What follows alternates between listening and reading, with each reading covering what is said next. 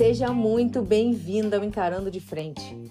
Aqui vou dividir com você como o enfrentamento do câncer me fez ter mais coragem, aceitação e leveza para viver esse processo, encarando os desafios da melhor forma que encontrei. Quantos desafios você já enfrentou? E desses desafios, qual deles você conseguiu passar sem se desesperar? A maioria de nós não sabe como lidar com algo que é novo e nos tira de nossa zona de conforto. No primeiro momento, vem o medo, a angústia e criamos, mesmo que involuntariamente, uma visão desastrosa de futuro. Não é assim? E depois que a tempestade passa, olhamos para trás e vemos que o pior que acreditamos que seria nem foi tão ruim assim, que conseguimos, entre mortos e feridos, nos salvar.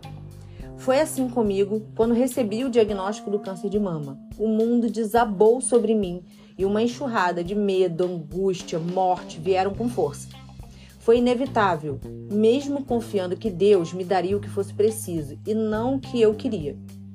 Um ano depois do diagnóstico, vejo que o medo da morte só ficou iminente nos primeiros dias e que as chances de cura eram maiores que as chances de morrer foi me esforçando para não gerar expectativas destrutivas diante do problema que estava vivendo que me ajudaram a seguir em frente.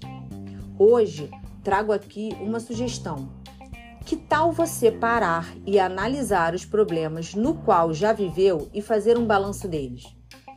Quais desses problemas você gerou a expectativa de fim de mundo, de um beco sem saída e depois você pôde constatar que foi diferente do quadro ruim que projetou. Olhe para seus problemas e de agora e veja se o que está criando em sua cabeça é uma realidade ou somente fruto de sua imaginação. Se for uma realidade, quais soluções reais você pode dar para que esse problema não te deixe em um lugar de vitimismo e inércia? Busque soluções, ações que ajudem você a sair da dor e do buraco que está se enfiando cada vez mais. Se for fruto de sua imaginação, diga a você mesma agora que isso não é real.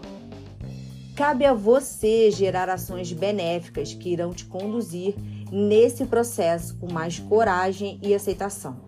Pequenos passos te levam mais longe do que possa imaginar encarando de frente seus desafios. Te vejo no próximo episódio.